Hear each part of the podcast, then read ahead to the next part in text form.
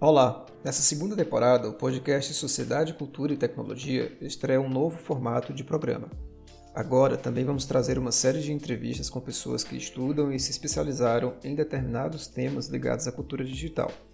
Num formato de bate-papo, vamos debater e aprofundar algumas questões sobre os assuntos que iremos abordar ao longo do ano de 2021, como as relações entre jornalismo e design, videogame, tecnologias vestíveis, redes sociais, cidades inteligentes, plataformas online, arte e tecnologia, dentre outros, sempre com uma abordagem baseada numa perspectiva sociotécnica e tomando a tecnologia e a cultura digitais como plano de fundo de nossas conversas. Hoje o assunto vai girar em torno de inteligência artificial, algoritmos de recomendação, filtro bolha e tópicos correlatos. Para isso, vou conversar com o professor e pesquisador Diogo Cortes. Diogo é professor da PUC de São Paulo e é formado em Ciências da Computação e também tem doutorado no Programa de Tecnologias da Inteligência e Design Digital, também da PUC.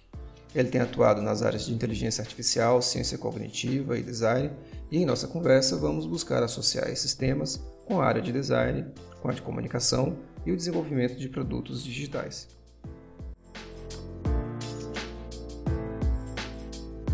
Hoje a gente tá com, tem como convidado o professor Diogo Cortis.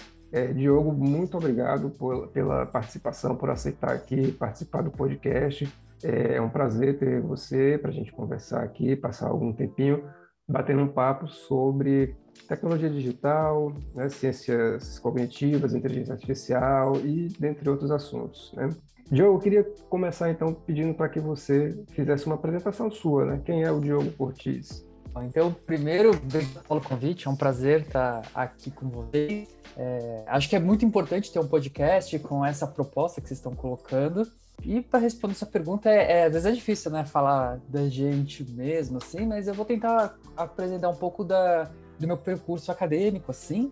É, hoje eu sou professor da PUC e atuo, assim, em três principais áreas que é a área mais de inteligência artificial, a ciência cognitiva e design. Então a gente fica circulando entre essas três áreas, né?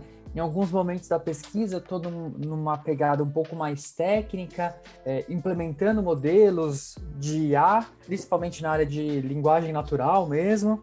Em outros momentos, eu estou é, navegando um pouco mais na área de design, entendendo como os usuários estão lidando com esses, esses sistemas, esses modelos. E a ciência cognitiva acaba fazendo parte de tudo isso, né? Então, é, é uma pesquisa bem interdisciplinar e acho que é, o estado que eu tô hoje, né, assim, a situação que eu tô hoje é um pouco também do resultado da, da minha trajetória acadêmica, que também foi interdisciplinar. Então, eu me formei na área de computação, mas depois do mestrado, no mestrado já foi outra, é, um programa que é interdisciplinar, que chama Tecnologias da Inteligência e Design Digital. Então é um programa da PUC bastante interdisciplinar, com foco em ciência cognitiva, tecnologia, mídias digitais, que tem muita gente da comunicação, muita gente da ciência cognitiva, da psicologia, semiótica, e, e é curioso porque a, eu me formei em computação, então quando eu fui para o programa, apesar de ser interdisciplinar, eu queria fazer algo mais técnico também. E só que depois, quando entrei no programa, eu acabei descobrindo um novo universo e acabei então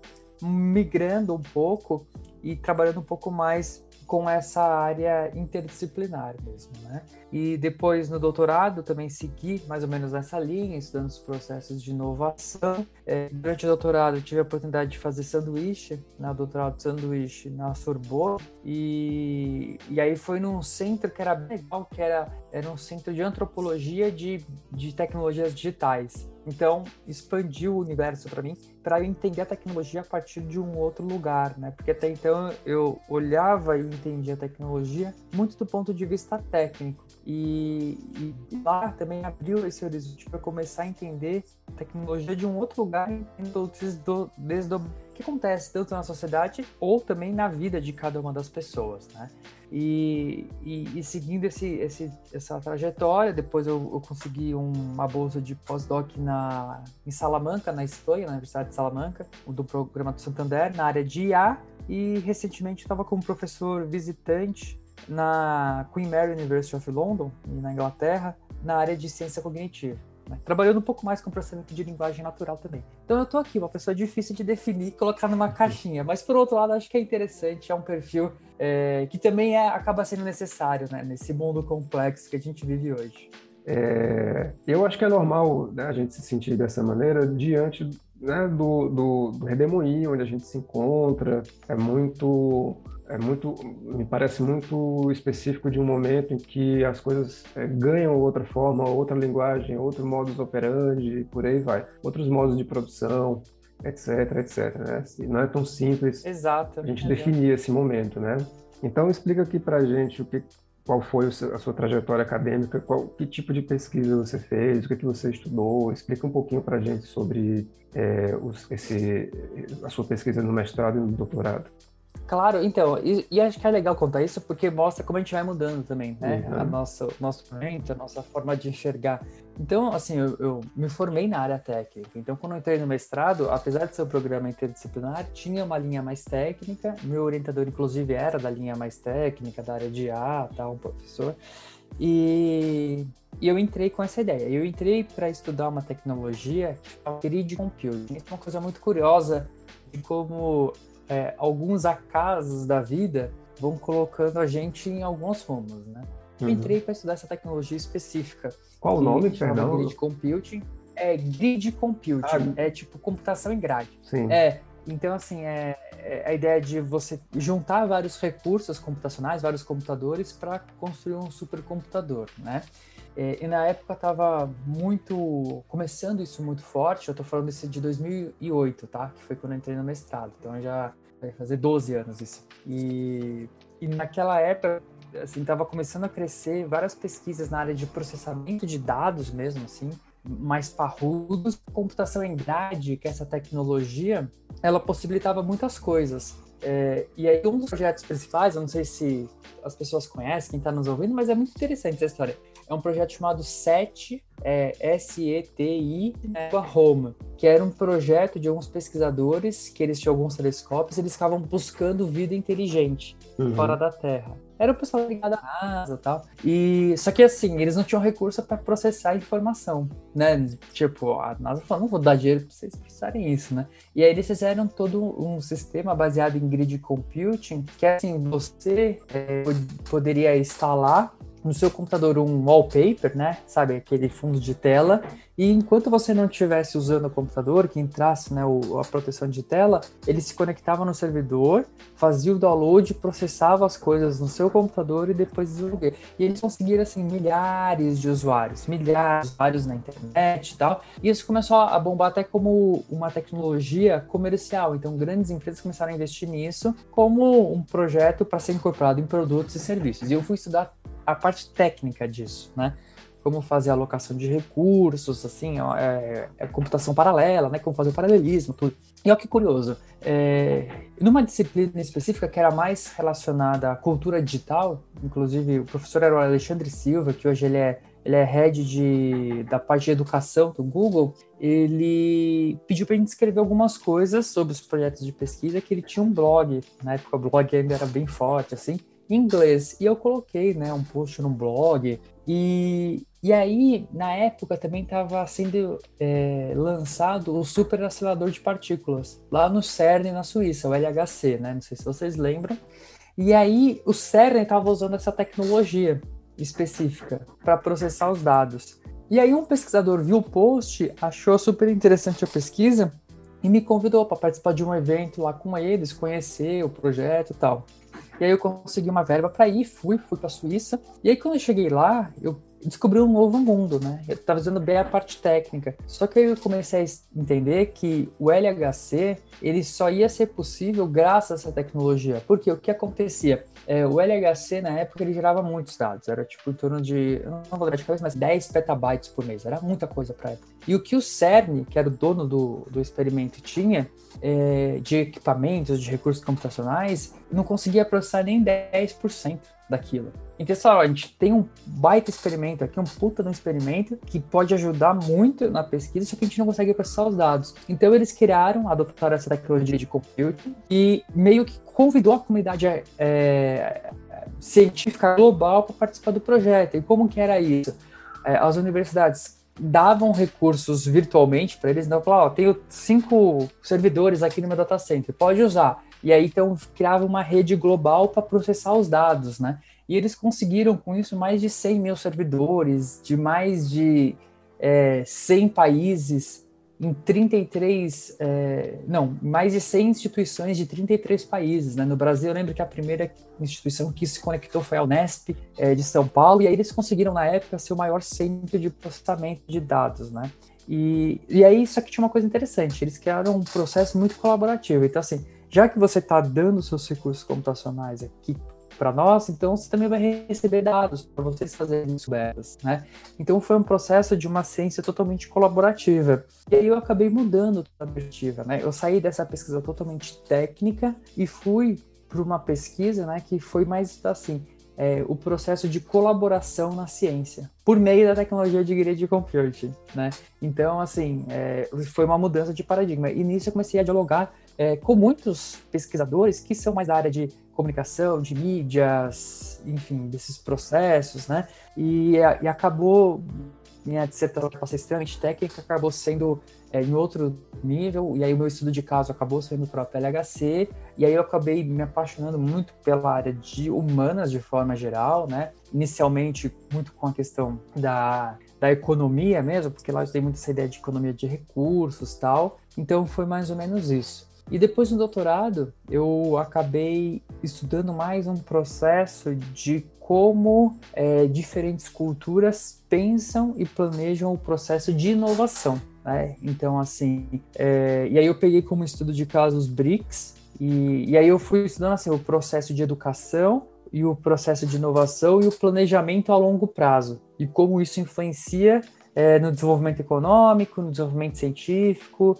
e, na verdade, assim, né, como isso influenciava o desenvolvimento científico que resultava num processo de inovação que aí sim, né, trazia uma perspectiva maior de crescimento e desenvolvimento econômico, né? E aí eu estudei os BRICS de forma mais específica, então foi super interessante também, porque aí eu consegui a bolsa para ir para Sorbonne e enquanto eu estava na Sorbonne eu tive a oportunidade de fazer estudo de caso em vários, em vários desses lugares, né? Então eu fui para a Rússia, eu fui para a China, eu fui para Finlândia, é, fui para Israel. Então assim, entendendo e estudando, fazendo entrevistas, coletando dados, especificamente é, de como esses, esses países estavam pensando no processo de inovação, processo de educação, né? E também o Brasil. Né? Então é, ficou bem legal, assim, porque ficou um trabalho tanto é, que dialoga com a parte mais quantitativa, porque aí eu tenho números né, de indicadores de publicações, de investimento na área de pesquisa e desenvolvimento, número de citações, qual área país, os países publicam mais, qual, quais áreas os países são mais relevantes, mas também tem toda uma análise qualitativa, né, de, de o que, que esses países fizeram para chegar onde eles estão. Por exemplo, a Coreia do Sul, né, que era um país pobre, miserável, passava fome, e hoje é uma grande potência. Ou a Finlândia, né, que mudou todo o seu pensamento educacional. Então tem as entrevistas que eu fiz também que contam um pouco dessa história. Legal. É daí que vem o seu livro? É, exato. O meu livro ele, ele condensa exatamente todo esse panorama, né, que vai desde uma abordagem, né, conceitual e bem filosófica, experimental, falando da da, da, complexidade do mundo tal, até chegar no ponto em que eu faço as análises é, dos países mesmo, né? Então, o que, que a China fez e a China está fazendo, o que, que a Coreia está fazendo, o que, que o Brasil está fazendo, qual é o planejamento a longo prazo de cada um desses países, né? Sempre comparando com o Brasil, que era o que importava para nós. Legal. É o, o nome é o Conhecimento, Tecnologia e Futuro, não é isso? Isso, exatamente. Está na Amazon. Na Amazon, perfeito. É, deixa eu então te perguntar. É, aí você, você sai desse. Olha que interessante, né? Você sai aqui de uma perspectiva bem técnica, na graduação e no mestrado, e vai, vai tomando outros caminhos aí, colaborativos, é, talvez antropológicos, né? A, a, e também de outras medidas econômicas, etc., na, no doutorado. Como é que, que, que você chega é, ao curso de design. É apenas design? O, o, nome do curso na PUC é apenas design mesmo? É, ele é um bacharelado em design, né? Uhum. Mas ele tem uma linha de formação em, em design de interação. É. Né? Lá no MEC é, no MEC, né? Geralmente é o curso é design e aí tem as linhas de formação. O nosso caso é design de interação, uhum. interaction design, ah, que é com muito foco em tecnologia, né? Pronto. O, a gente tem um curso aqui, né? O curso é, onde eu dou aula, justamente um, é chamado de design digital, ele é muito uhum. próximo desse, dessa perspectiva, né? É, Isso, é próximo. Pronto. Eu queria saber, então, como é que você chega nesse, nesse patamar, né? Você fala que é proponente do, do, do curso, né? Como é que vocês chegaram a esse, essa idealização, né? Quando é que se deu também? Por aí vai. Tá, é legal. Então vamos lá, eu vou contar a história também, né? É, todo o percurso. Na verdade, em 2001, a PUC criou um curso, um bacharelado que chamava Tecnologias e Mídias Digitais. E era um primeiro, assim, tipo, foi antes das redes sociais, mas já pensava, né, redes sociais e tal. E é até interessante, né, porque, tipo, a galera que se formou na primeira e segunda turma desse curso, hoje é, acaba sendo tudo executivo do Google, Facebook, Instagram no Brasil, assim, é bem interessante. Mas o que aconteceu? É, por volta de 2010, 2011, pouco antes até, popularizou, teve um boom, né, daqueles, dos cursos tecnólogos. E aí o que acontecia? O nosso curso era um bacharelado, né? Era um bacharelado. Só que o nome do curso era Bacharelado em Tecnologias e Mídias Digitais. E aí o que aconteceu? É, na, na parte de comunicação do curso, as pessoas começaram a entender o curso como um tecnólogo. E aí a demanda começou a cair, né? Então, aí a PUC falou assim, é melhor a gente repensar, até porque o, o, a realidade já mudou, né? Então, foi um curso super válido lá atrás, hoje é, não faz mais sentido. E então a PUC optou por encerrar o curso e pensar um novo curso para o lugar. Mas isso ficou em stand-by durante alguns anos. E, e eu já era apaixonado pela área de design, né? Já tinha algumas pesquisas que dialogavam bastante com essa perspectiva do design, né? Muito relacionado a semiótica, porque o TID, que é o programa, né? TID é o, é o programa de mestrado e doutorado, né? Que é Tecnologias da Inteligência e Design Digital. Tem muito essa carga, né? Do design, da, da semiótica, da comunicação também. Então a gente já dialogava bastante ali. E... Mas aí o estralo mesmo veio durante o doutorado, porque é, uma das visitas que eu fiz técnicas enquanto eu estava na Sorbonne foi para a Finlândia, né? E por que para a Finlândia? Porque a Finlândia é um dos países que tem é, um, um processo de pensamento a longo prazo muito interessante. É algo que está na constituição do país. Então, eles têm um planejamento como Estado, não só como governo. Então, os governos vão mudando, mas eles têm que seguir uma direção. E, e em 2007, 2008, eles passaram por um processo de construção de país mesmo é, que envolveu a participação da sociedade. É como se fosse assim um mega plebiscito, né? É, só que as pessoas iam colaborando por diversas áreas para entender qual era o papel do país, qual era o diferencial do país e como ele poderia se colocar na economia e na sociedade global.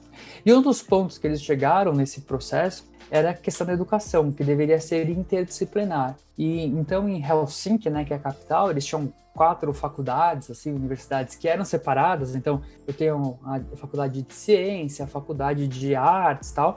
Eles destituíram todas e criaram uma nova universidade que chama a Alto University, que tem essa pegada muito interdisciplinar. E eu fui para fazer o um estudo de caso lá na Alto University e tal. E aí eu entrevistei os pró-reitores, professores, diretores. E aí eu conheci um projeto deles que chama Design Factory, né? E assim, é um galpãozão assim que tem tipo muitos equipamentos, muitos recursos e alunos de diversas áreas estão lá produzindo coisas, né? Muito focado por um design orientado a produtos de tecnologia e tal. E, e eu falei, nossa, é sensacional isso daqui. E, e foi a partir daí que eu acabei me inspirando para desenhar esse curso, inspirado nesse, nesse, nessa, nessa proposta da Finlândia, eu me inspirei para propor esse curso no, no Brasil, né? E, então, depois que eu defendi o mestrado, tudo, a gente, eu comecei a desenhar o curso, né, junto com outros professores, claro, é, pensando muito nessa ideia interdisciplinar e também mudando um pouco a metodologia de ensino. Então, é um curso do curso, né, o projeto pedagógico do curso é orientado a projeto, não tem nem disciplinas assim. A PUC já vinha trabalhando bastante com ah, metodologias ativas, né? então a PUC foi um dos primeiros cursos de medicina colocar PBL, a PUC foi a primeira engenharia do Brasil a colocar PBL 100% no curso, né? e aí eu atuava nesse curso de engenharia específico, e aí a gente pegou toda essa expertise e mudou algumas coisas, só que os dois cursos, né? tanto medicina quanto o engenharia, eles eram focados em problemas, né? problem-based learning. E para é. design não fazia muito sentido. Então a gente. E aí, então, o... quando a gente foi propor design, não fazia muito sentido ser problema, então a gente fez baseado em projetos, né? Então, project-based learning. Então a gente pegou uma experiência que a gente tinha, a PUC fazia parte de um consórcio, que era o consórcio, chama consórcio STEM, que é ligado à LASPAL, que é uma agência de Harvard. Então a gente passou por vários processos de formação, junto com professores de Harvard, Universidade de Boston tal. E aí a gente pegou, passou quase dois anos desenhando o curso, e lançamos, né? E aí, assim, está é, sendo bem legal, né? Coordenei o curso até agora, ah, vai acabar meu mandato agora é, de coordenador no fim do ano, mas foi muito legal, assim, os alunos estão saindo muito bem informados, foi um desafio, quase fiquei louco, mas deu tudo certo. Quando você diz que não tem disciplina e é totalmente baseado em, em projetos, é, realmente não tem componente curricular, não tem nada disso, é, é, totalmente focado em projetos mesmo? Como é que se dá o aprendizado nesse cenário? Como é que, como é que você tem abordagens de conteúdos específicos? Enfim, não tem? Tá, então, não, tem todo, tem toda uma, uh, assim, vamos dizer assim, as alocações das unidades curriculares, mas não é disciplinar, né? É, acaba sendo tudo integrado. Então, eu vou tentar explicar rapidinho, né? Funciona por módulos, tá? Uhum. É, a, o aprendizado baseado em projeto, ele tem, assim, vamos pensar, três principais características importantes, que é a questão interdisciplinar e junção dos conteúdos, uma outra questão importante, que é o, a junção da teoria com a prática, e o segundo ponto, terceiro ponto no caso, que é a imersão. A imersão no, no processo de aprendizado.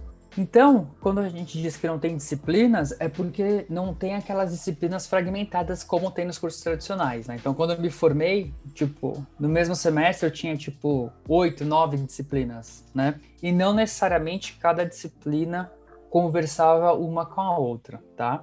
Então, o que a gente faz? É, a gente abandona esse, esse, conceito de disciplinas e a gente cria um, um, uma outra coisa chamada módulo, módulo temático. Por quê? A gente primeiro dá um trabalho para criar, porque a gente tem que a, pensar e mapear todas as habilidades e competências que vão sair formados e quais são os conteúdos né, é, teóricos que eles também têm que aprender. E aí a gente mapeia e vai juntando as coisas. Né?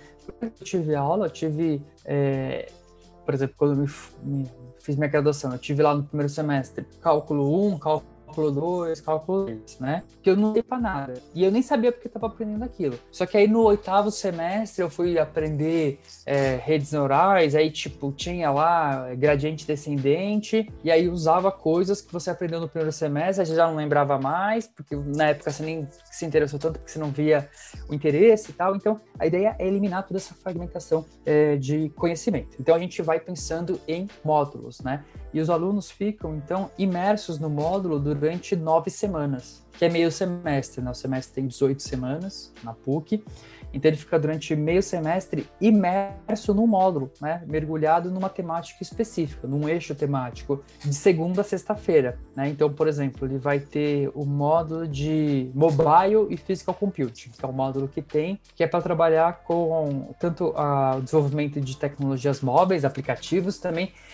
semanas, que meio semestre? O semestre tem 18 semanas na PUC, ele fica durante meio semestre imerso no módulo? Mergulhado numa temática específica, num eixo temático, de segunda a sexta-feira, por exemplo, ele vai ter o módulo de mobile physical computing, que o módulo que tem, que para trabalhar com tanto o desenvolvimento de tecnologias móveis, aplicativos também, mas relacionado a essa computação física que a gente chama. Então, sensores, atuadores, geralmente eles fazem projetos de tecnologias vestíveis, wearables. Então, eles ficam de segunda a sexta-feira durante nove semanas imersos nisso. E aí eles vão ter aula com professores da área de design mesmo, para pensar interface, o conceito do produto, do projeto, mas também com os professores de computação, que vão estar trabalhando com eles toda a parte de programação, e os professores de engenharia, né? É um módulo bem interessante, que vai estar, eles têm aula de eletrônica, aprende a soldar tal, então eles ficam de segunda a sexta-feira fazendo esse projeto. E aí tem algumas atividades dentro do módulo específico, que são três, tá? É a tutoria, que é sempre de segunda ou terça-feira, que é quando eles vão estar discutindo o projeto, o professor vai estar guiando os projetos dele, o professor ele passa alguns requisitos básicos que o projeto tem que ter, vai fazer esse acompanhamento, mas dá uma liberdade para os alunos pensarem e adaptarem o projeto para a área que eles acham mais interessante. Então, por exemplo, esse de tecnologias vestíveis, teve um grupo que fez um colete sensorial para crianças surdas sentirem a história, por exemplo. Ficou um projeto muito legal. Teve um outro grupo que fez um capacete eletrônico para ajudar no, na navegação é, na cidade de São Paulo, né, para ciclistas. Teve um outro grupo que fez um, um sistema de irrigação eletrônico doméstico para casa, sabe? Pra, na vida louca que a gente vivia no pré-pandemia, né? Então, para você esquecer de regar a planta, tá? Então, dentro, assim, tinha todos seguiram os requisitos, mas cada um dentro do seu universo também. Então, eles têm esse processo, esse, essa aula de tutoria, a gente não chama de disciplina, a gente chama de atividade. E aí, por exemplo, de segunda-feira. E aí, de terça a sexta, ele tem mais duas, dois tipos de atividades, né? Uma que é a sustentação interativa, que acaba sendo algo mais teórico mesmo, a gente pode colocar, né, onde eles vão aprender os conceitos ali e tal. Pode ser uma pegada mais teórica, mas geralmente a gente faz em forma de workshops, enfim.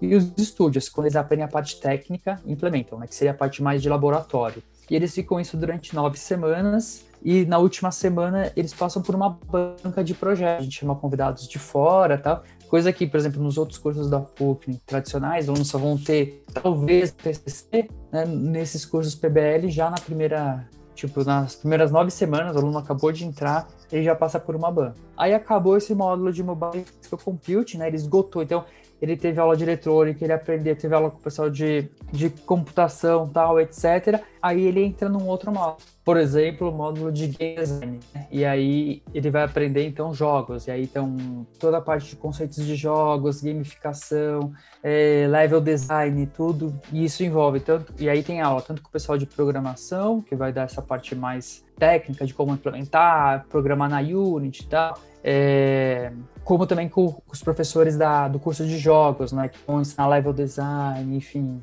todas essas estratégias de aprendizado. Então o curso ele vai se organizando dessa forma, né? Legal, São legal. no total, então por, é, por, por ano eles têm quatro módulos temáticos. Eita, bacana, é bastante coisa.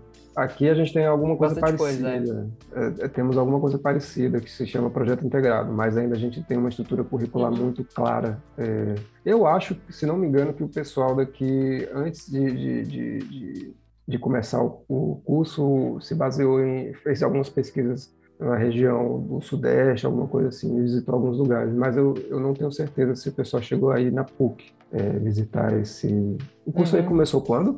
Qual foi o ano de início? Foi 2018. Ah, 2018. Tá. É, tá certo. É, não, a gente aqui está há mais tempo, então devem ter se baseado em outros, em outros cursos em comum, parecidos, né? Bom, é, Diogo. É bem novo o curso. Pois é.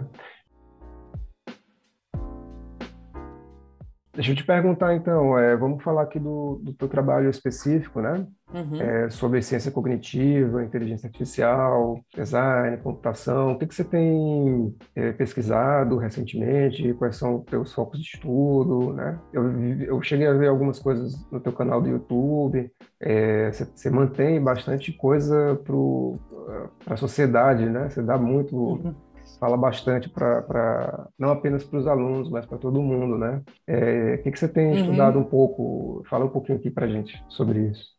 É, eu venho hoje trabalhando muito com o que a gente chama de computação afetiva, né? Que aí acaba sendo essa junção, um foco muito grande em ciência cognitiva e inteligência artificial. Então, por exemplo, um projeto que eu estou trabalhando agora, junto inclusive com o laboratório de neurociência do Mackenzie, é, é construir um corpus, né? a gente está construindo corpus em português, sobre expressão de emoções, né? Então, e a gente está treinando o modelo para reconhecer possíveis expressões de emoções em textos. Então, é existe já um corpus bastante grande que foi desenvolvido num projeto do Google no fim do ano passado, super recente, junto com o Stanford.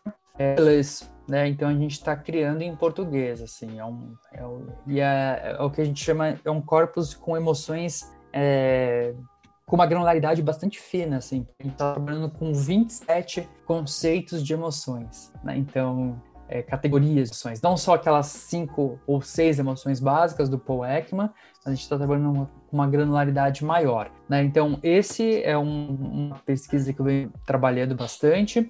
É, também venho trabalhando bastante com a questão de ética e inteligência artificial também, né? Então, a questão do fairness, a accountability e também como as pessoas percebem tudo isso, né? Então a gente está navegando em todas essas áreas assim. E você tem, é, eu já conversei com algumas pessoas é, sobre inteligência artificial e sempre existe uma dificuldade muito grande em fazer, em trazer uma definição clara para essa, para esse, esse ramo de atuação. É, por quê? Porque o pessoal sempre tem, tem muita dificuldade, né, de é, conseguir conceituar a própria noção de inteligência. Né? Você tem alguma, uhum. alguma é, é, tradução, digamos assim, algum conceito para a inteligência artificial e quais seriam as possibilidades de atuação em relação ao design à comunicação, por exemplo? É, então, isso é ótimo. Assim. Eu comecei a definir né, e inteligência artificial não como uma tecnologia, mas como uma área de conhecimento. Acho que inteligência artificial é uma área de conhecimento que vai tentar, de alguma forma, é, implementar modelos computacionais que vão, de certa forma, tentar ali aprender algumas coisas ou simular alguns processos cognitivos humanos, né? Então, é uma área de conhecimento, não é uma tecnologia propriamente dita. E aí, mas ela pode se materializar, né, de diversas formas. Então, dentro dessa, desse, dessa área de conhecimento de inteligência artificial, eu tenho, por exemplo, sistemas de reconhecimento facial, que é um conjunto de modelos bastante específicos para trabalhar com imagem. Também sistemas de tradução, né, que faz tradução, que é um outro, são assim modelos totalmente diferentes que vão fazer outras coisas. Por isso que é difícil colocar tudo como inteligência artificial como uma tecnologia. Por isso que eu coloco como uma área de conhecimento que tenta então é, criar modelos computacionais que sejam capazes de aprender, a fazer inferências, para tentar trabalhar alguns tipos de problemas mais complexos. Acho que fica mais fácil a forma, né? Porque é, definir, acho que inteligência artificial como tecnologia, para mim, não é o mais correto. Uhum. Tem três aspectos sobre a IA que, me, que sempre me, me, me chamam muito a atenção. Um deles, eu vi que você trabalha no, pelo menos num vídeo seu lá no, no canal, que é a respeito sobre é, algoritmos de decisão, né, digamos assim. E aí você começava com um exemplo de, de um, de, da necessidade de um restaurante, né, de você buscar um restaurante numa cidade desconhecida, num bairro desconhecido, é, e aí você uhum. propunha um exercício para diminuir de repente o arrependimento, né, de, de é, em termos de, ah, eu não sei se eu vou gostar desse restaurante, não sei qual é o nível de satisfação que ele vai me dar e tudo mais. Né? Uhum. Diversos momentos eu já pensei na minha vida assim, pô, eu queria, hoje eu queria, hoje eu queria que o iFood decidisse por mim o que, é que eu vou comer, porque hoje eu não estou afim de pensar. Né? Então, assim, de, de algum modo, eu, eu queria naquele momento é, delegar a uma, a uma aplicação, a um algoritmo que ele tomasse a decisão por mim. Ah, eu queria que hoje uhum o Spotify soubesse o que, que eu quero ouvir enquanto eu faço determinado tipo de trabalho. Mas né, a partir do momento que eu passar para outro trabalho, eu queria que ele também mudasse. Né? Isso é inteligência artificial? É, essa é uma pergunta. Né? A outra pergunta que sempre me, me vem à tona é, não sei se você conhece o, aquele famoso, é, é, é mas não tão, não sei se tão bem é, quisto, né, termo é, do filtro bolha lá do Eli Pariser, é, uhum. que ele fala que supostamente os algoritmos iriam criar bolhas é, identitárias, bolhas de gosto, nas, é, das quais a gente não conseguiria fugir. Enfim, é uma hipótese que eu acho que acabou que não se comprovou, né, digamos assim. Mas, né, a, apesar disso, apesar das críticas possíveis a esse termo, eu sempre me questiono. É, algoritmos desse tipo, procedimentos de inteligência artificial dessa natureza, não podem levar a gente a ter uma né, filtrobolização, digamos assim, a criar esses filtros bolhas no nosso, no nosso cotidiano e acabar repetindo, de repente, as mesmas músicas, os mesmos pratos, os mesmos restaurantes, etc, etc, os mesmos gostos, enfim. Claro, claro, exatamente. Isso é um dos riscos que a gente tem, né? Então, quando você está falando desse, desses tipos de algoritmo, né, dentro da área, da área de inteligência artificial, né, existe uma, uma sub-área específica que, de pesquisa, que é bem rica, inclusive, que é a de sistemas de recomendação, que é justamente isso, né? Como que eu faço para te recomendar o melhor restaurante, como eu faço para te recomendar a melhor música, é, como que eu faço para entregar conteúdos para você numa rede social, né, que seja de acordo com o seu perfil. Então, é uma área super grande. E, e, aí tem várias discussões, né? Porque realmente é o que você colocou, tomar decisão humano muitas vezes acaba sendo custoso, né? E tem algumas pesquisas que mostram, né, que depois de minutos, é, eu não lembro de cabeça, que 90 segundos da pessoa navegando no Netflix, se ela não decide, ela começa a ficar irritada, entendeu? Talvez deixe de assistir. Então, os sistemas de recomendação, eles acabam tentando favorecer isso. E é bem interessante, assim, até fiz um vídeo é, pro... É que aí não foi pro YouTube, foi meio TikTok, assim. Acho que foi pro TikTok ou pro Reels que eu fiz no Instagram, que eu explico exatamente um processo de como o Netflix. E é bem legal, assim, porque não é. Tem muita coisa que a gente vê e escuta que acaba sendo suposição, né? Nesse caso, não. Foi um, uma pesquisa que o próprio Netflix, a equipe de pesquisa Netflix, que divulgou. E que eles usam e eles constroem, né, para quem é da área de comunicação, assim, semiótica, isso é um prato cheio. Eles constroem para cada série, para cada filme, várias capas, sabe? Então, por exemplo, o caso que eu mostrei foi do Stranger Things, então tinham, sei lá, 12 capas diferentes. Então, além de saber que você é um possível usuário que vai gostar do Stranger Things, ele sabe que você vai gostar de Stranger Things por uma pegada mais dos anos é, 80, de filmes que envolvem Goonies, etc. Então tem uma capa mais com essas características, né? Com esses signos semióticos que levam você para esse caminho. Por outro lado, né, tem outra capa que é pra galera que gosta de terror, assim, mais sombria, que tem esses elementos, né? Ou tem para mais de aventura, né? Então, eles já conhecem e tal. E aí, então, esse é o estado da arte que a gente tem hoje, né? Então, sim, a gente tem problema de tomar decisão. É...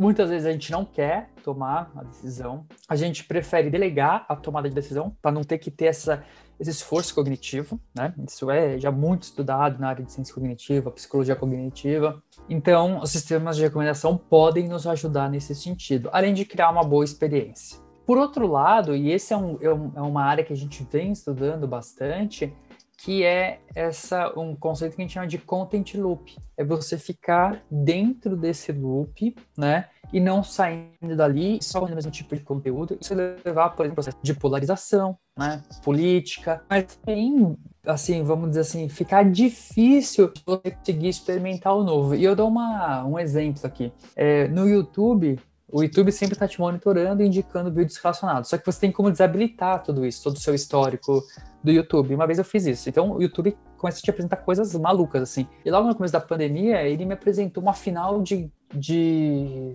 Foi engraçado.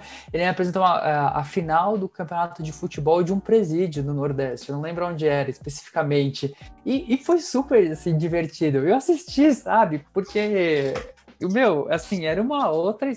Mas era uma coisa, assim, é, organizada, sabe? Os times lá. Eu lembro até, era o time Real Madrid e Juventus, eles os uniformes, a torcida, tudo, dos presidiários, tudo. E, e foi super, assim, curioso, sabe?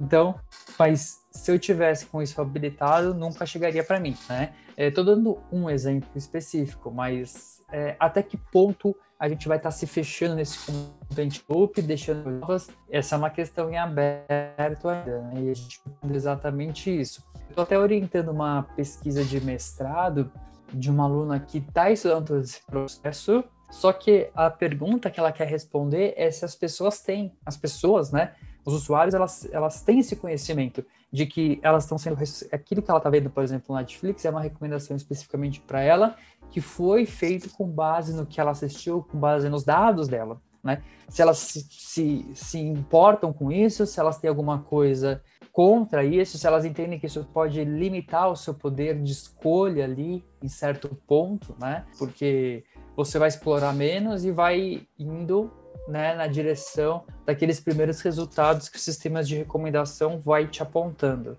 Né? Então, talvez isso possa limitar o seu poder de escolha.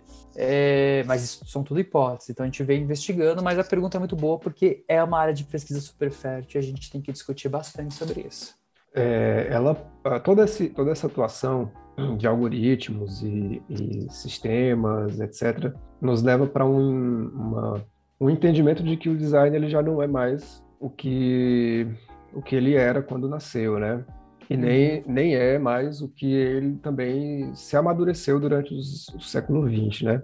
É, o design sempre teve muito ligado a uma, é, a uma pecha, digamos assim, né? Uma querela entre forma e função. Ah, uhum. e, e, obviamente, estética, mas a estética está ali embutida na, na forma, né? de, de, uma certa maneira, ela às vezes ganha uma, uma relevância maior, outras menores, mas, enfim, ela sempre está por ali. E muito se discutia a respeito disso, né? porque muito do design ele era voltado a um tipo de produção físico, maquínico, em larga, em larga, em produção industrial, em larga né? larguíssima produção, etc, etc. É, quando a gente olha para esses sistemas atualmente, o que, que a gente pode esperar, o que, que a gente é, quer, é, deseja que nossos alunos, por exemplo, desenvolvam em termos de habilidade? Qual seria, então, o papel do design diante disso? O design, ele, ele, ele é apenas uma, é, uma camada, digamos, de é, uma camada de, de, de, tinta embelezadora ou ele vai além disso? Ele estabelece algum outro, algum outro papel uh, no uso desses sistemas, na, na, mediação desses sistemas? Como é que você vê o papel do design nesse contexto? Eu vejo o papel do design como fundamental, né? E não ficar só na parte da interface, pelo contrário, a gente vê uma mudança muito, né? Foi o que você colocou, né? Dessa mudança de paradigma, né? Do, do design. Então, se a gente pegar historicamente no Brasil, no MEC, você tinha dois cursos, né? Antes de se criar a área de design no MEC, você tinha em desenho industrial, seria essa parte do design mais industrial, né, de produção, e comunicação visual, design gráfico, que era uma outra área. Aí criou, né, o curso de design, né, a área de design no MEC, e aí desenho industrial passou a ser design com foco em desenho industrial, e comunicação visual, tal, passou design foco em design gráfico, por exemplo. E aqui, por exemplo, em São Paulo, pegando a Universidade de São Paulo, você conhece, tipo, as universidades, tem os cursos de design que são mais fortes em alguma área, né? Então, você tem algumas que são mais fortes em design gráfico, outras que são mais fortes em design de porque é uma questão histórica. Então, foi é, pensar o curso de design, e eu vim com essa ideia do interaction design, porque estava, né, design de interação, traduzindo, estava muito forte na Europa, nos Estados Unidos, o Google investindo muito, a Apple, todas as empresas investindo bastante. A gente tem que se preparar para o mercado no Brasil para um, um curso assim, né? E muita gente não entendia, porque falava, mas o que é esse Interaction Design? Eu falava, olha, é, é, aquele profissional que vai ser capaz de mapear as necessidades da sociedade, que vai ser capaz de propor uma solução que seja inovadora, mas que também seja efetiva, né? E que também seja estética. Então, mas que também leve em consideração todos os, os valores sociais, né? Então, eu acho que o design ele acaba sendo um, um papel predominante não só para a estética, né? Acho que a estética acaba, no processo de design, acaba sendo, inclusive, no processo que a gente está hoje, é, o segundo plano, né? Não que ele não seja importante, mas o processo acaba sendo muito mais importante de entender as necessidades da pessoa, de entender se aquele produto, aquele serviço, a proposta faz sentido ou não. Né? Então, eu acho que hoje a gente vê, inclusive, empresas ou indústrias super tradicionais contratando a rodo um designer, justamente para para ser esse motor de inovação. Então você pega bancos, né? Os principais bancos, você entra lá um monte de vaga de design, justamente porque é esse profissional que é capaz de entender o problema, mas entender também a parte técnica para saber o que, que dá para propor ou não, para tentar fazer essa amarração. E nesse momento que a gente vive, né, de usos de inteligência artificial, design acaba sendo fundamental, justamente para entender os valores que tem que estar naquele sistema, né? E aí valores, eu digo assim, valores sociais, valores humanos mesmo. Né? Então, uhum. é, e papel muito importante assim na tecnologia mesmo. O exemplo que você deu me faz da, da, das capinhas dos, dos filmes e da, das séries, né, no Netflix, me lembra uma certa posição ingênua da minha parte quando eu era é, quando era aluno de graduação, eu achava assim, ah, que, que legal fazer capas para livros, né? Eu achava isso sensacional. E, e eu ficava pensando né, de uma maneira ingênua, assim, nossa, qual é o, o procedimento para você chegar a essa criação de uma capa? Será que a pessoa precisa ler o livro todo, compreender plenamente o que o autor quer dizer, etc., esse tipo de coisa, né? E hoje a gente vê, quando a gente está tá, tá lidando com esse tipo de produção de, uh, de um objeto sígnico, né? Assim, eu não vou entrar aqui nos detalhes sobre qual seria esse objeto, mas ele é, ele é um signo dentro daquele, dentro daquele sistema, né? dentro daquele universo. Uhum. E ele não se remete a uma única interpretação daquele filme ou daquela série, mas uma dentre muitas possíveis voltadas a muitos públicos possíveis. Né? Então, assim, se, se, é, se eu compreendo, por exemplo, o, o Gambito da, da, Rainha como, uma, como um determinado, com um determinado teor, né? talvez a Netflix me mostre uma capa, mas se de repente eu entendo com outro teor, com uma outra perspectiva, né? É, talvez ela me mostre uma outra. Isso vai depender não apenas de quem eu sou, é, porque ela não sabe efetivamente quem eu sou, mas ela sabe quais as obras que eu assisto, né? Então ela vai fazer algum, vai traçar um perfil de consumo a partir disso e tentar me exibir dentro daquilo que ela acha que vai me capturar, além obviamente do hype que tem em cima de, de algumas obras, enfim. Então o design acaba saindo um pouco, né? Assim, não é só uma dimensão estética, mas uma dimensão é, é, que lida com muitos públicos diferentes ao mesmo tempo, né? com muitas possibilidades de interação é, ao mesmo tempo. Né? Fora as interfaces que não são únicas também, né? que mudam de repente de um usuário para outro. Né? Você tem, às vezes, testes AB, né? que se transformam em testes A, B, C, D. Isso. O, o, é o alfabeto inteiro, né? E aí você tem uma infinidade de coisas aqui para você lidar, né?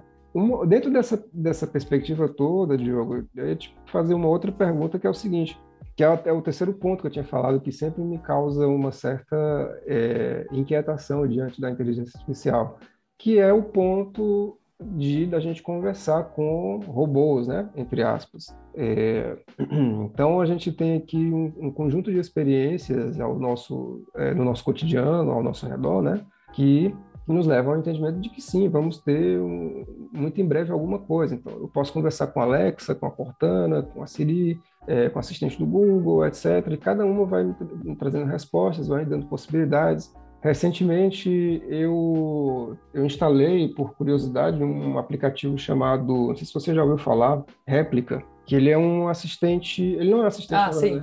É um, é, já viu, né? É um chatbot. Já, já vi. Uhum. É um chatbot para preocupado com a sua saúde mental, né? E, e é engraçado que o robozinho lá que eu criei, quase todos os dias me pergunta como é que eu tô, né? e se eu digo, por exemplo, que eu tô cansado, uhum. ela fica preocupada, assim, né? Entre aspas, né? Diga, ah, como é que você tá? Descansou? Uhum. Não sei o quê, etc, etc. Esse tipo de coisa, né? Como é que você vê o, o cenário de, design digital, comunicação digital, computação, imbricada a esses rumos que você pesquisa aí de ciência cognitiva e inteligência artificial? Legal. Eu acho que esse cenário que você trouxe é um cenário que mais me intriga, é um cenário que vai ter muita pesquisa. Tem uma, uma, uma professora de Harvard, que é a Sherry Turkle, ela é da área de psicologia, ela estuda bastante isso, não sei se você conhece, mas ela tem um livro, né, que em inglês é Alone Together, mas ela não sei como é que é a tradução, mas tem mas eu não lembro. Mas que ela estuda, por exemplo, a questão das redes sociais, né, da gente se comunicar pela E ela começa algumas pesquisas agora desse ponto de vista da nossa interação, e ela fala muito da intimidade artificial tem uma intimidade artificial com a máquina, só que essa intimidade na verdade não existe, porque a máquina não tem essa capacidade, né? Ela e responde ali alguma coisa. Então, é um, é um processo de pesquisa que vem a gente dando no, no, grupo na PUC, né? De investigar como é que vai ser esse processo. E aí vem uma coisa importante, que é o papel do design, né? O papel do design de experiência desses sistemas conversacionais. E hoje a gente está vivendo esse momento de muitos problemas éticos em IA. Então, quem assistiu por exemplo, o documentário Netflix, o Coded Bias, é, que mostra essa questão dos vieses e tal. Isso é um efeito que eu digo que acaba sendo a falta do design. Por quê? É, se a gente voltar no tempo, três, quatro anos atrás, a inteligência artificial ela ficava restrita dentro das grandes indústrias, dos grandes centros de pesquisa, à área técnica. Era cientista da computação e engenheiro trabalhando. Então eles coletavam dados, treinavam os modelos e via a acurácia do modelo ali. Porra, tá dando certo 90% das vezes. Vamos colocar vamos, show, tá ótimo esse modelo. Era o pensamento que todos tinham. Tinha. Né? Era a nossa visão de mundo. E aí, quando colocava no, no mercado, começava a dar pau, né? Não adianta ter um modelo de 90% de acerto, se 10% que ele erra é sempre com os negros, é sempre com indígenas, é sempre com é, pessoal de uma classe X é, de renda, né? Então, o, o, sistema tem um problema, né? Então, mas a gente não tinha essa preocupação, porque a gente estava preocupado mais com a parte técnica. Então, a hora que eu começo a colocar o papel do design ali, de entender os valores, entender o conceito, pensar em indicadores para eu avaliar o modelo tal, eu já vou ter novas garantias de que aquele modelo possa se comportar de uma forma melhor. Né? Então, é um fluxo importante. Por isso que grandes empresas, grandes centros estão contratando os designers especificamente para ajudar nesse processo. Um projeto que eu gosto bastante é o Google Pair. Pair é People Plus AI Research, ou seja, pessoas mais AI. Então tem muita gente técnica, né, engenheiros, cientistas da computação, mas muita gente da área de design também, que pensa exatamente isso.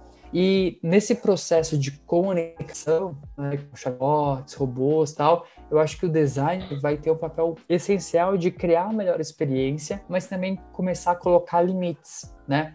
limites éticos, limites que ajude o ser humano a se desenvolver. Por exemplo, eu faço uma pergunta aqui para você. É uma pergunta que eu tenho aberto. E, e eu já levei isso para discussão até em discussões sobre regulações tal, de inteligência artificial. Imagina que você está conversando com um chatbot. Você entra numa empresa X, aí você entra no suporte e está conversando. Tem alguns chatbots que são muito bons, você não consegue diferenciar se é um humano ou não uma pessoa. Isso importa para as pessoas? E se importa, será que as empresas de deveriam deixar claras? Oi, você está falando com o Joaquim, o assistente pessoal, né? Porque hoje as empresas, isso, isso é uma coisa interessante, né? Porque o processo de design tentou antropomorfizar essa comunicação, esse processo comunicacional, deixando mais natural e fluido possível. Antigamente, como é que era o chatbot? Você digitava uma coisa, apertava enter, puff, aparecia a, re a, resposta, assim. Podia estar errada a resposta, mas eu tô falando assim só da velocidade. Então, era óbvio que era um robô. Não tinha como um humano escrever aquilo tão rápido, nem selecionar uma, uma pergunta e responder. Então, começou a se pensar em vários processos de design para melhorar essa comunicação. Então, começou, começou a se colocar delay. Né? Então, a pessoa dá o aí aparece, né? É, Joaquim está escrevendo. Aí fica lá, aí depois de alguns segundos aparece a resposta. Né? Tem uma pesquisa da IBM que até é, verificou se o tipo de fonte muda a percepção das pessoas, se é uma máquina ou robô ou não. Tudo para deixar mais humana possível. Só que, será que o humano não tem também é, a necessidade ou então o direito de saber que está conversando com o robô? Né? Então, é uma pergunta que a gente vai ter para as próximas para os próximos anos aí, que precisa ser respondido, até por questão de regulação que vai começar e tal. Então, talvez, acho que o designer. Pode falar, tal, desculpa. Talvez, uh, uh, talvez um dos segredos não seja antropo, antropo, essa palavra é sempre difícil, né? Transformar o. Antropomorfizar. É, é, é, é, é Antropomorfizar. demais. Né? É. Talvez o segredo seja o contrário, de repente. Deixar claro que aquilo se trata de um robô e não de um ser humano, né? Das pessoas Exato. que eu vi. Né? Será que não é isso? Pois é das pessoas que eu vi, já vi falando com a Alexa e, e, falando numa boa, interagindo numa boa, elas, elas não falam como se fosse com um ser humano. Elas, elas entendem que é uma, é uma coisa, é um objeto. E elas falam, Alexa, toque tal coisa, Alexa, é, coloque tal compromisso na minha agenda. Né? Ela não está conversando com a, como se fosse com o João, com a Maria, etc. Né?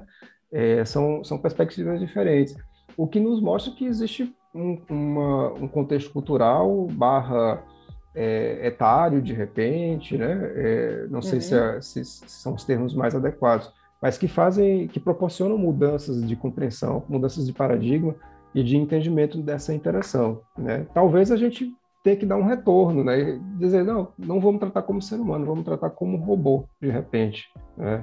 Agora, dentro do seu estudo, existem problemas específicos, dificuldades específicas que você tenha encontrado, algumas coisas muito chocantes quando a gente está falando desse tipo de atuação, produção? É, acho que assim, os desafios acabam sendo as metodologias, né? Como é uma área muito nova, nas melhores metodologias, por exemplo, de como avaliar um sistema de A para não estar tá sendo é, por exemplo, racista, sexista, né? Então a gente precisa de indicadores. Então a gente está nesse processo de criar indicadores, né? Indicadores de valores humanos, de valores sociais. Então eu acho que tudo está caminhando por um desafio, né, pelo menos de ter qual a melhor metodologia para estudar aquele fenômeno, né? Então, como que eu vou avaliar? A gente adapta a metodologia de outras áreas e tenta colocar ali, né? Mas será que é a melhor? Então, a gente está nesse processo de descoberta porque acaba sendo uma área nova. Beleza. Diogo, muito obrigado. Muito obrigado pela, uh, pelo, pelo aceite, pela participação, pela nossa conversa. É, com certeza vai, vai, vai nos resultar em, em ótimos episódios aqui para a gente trabalhar, é, que vai auxiliar muito os ouvintes do projeto, né? E os alunos também do curso vão adorar bastante ver, ouvir, né, melhor dizendo, essa conversa depois. Um abraço é, e tudo de bom para você. Um abraço aí. Obrigado, viu? Valeu. Tchau, Até tchau. mais. Eu sou o professor Paulo Vitor Souza e esse é o podcast Sociedade, Cultura e Tecnologia, projeto de extensão do curso de Design Digital da Universidade Federal do Ceará, Campus Quixadá, e que conta com o apoio da Pró-Reitoria de Extensão da UFC. Também estamos no Twitter e no Instagram com o usuário PodSCT, as iniciais do projeto, e se você quiser conversar conosco, pode nos procurar nas redes sociais ou mandar um e-mail para paulo.victor.ufc.br.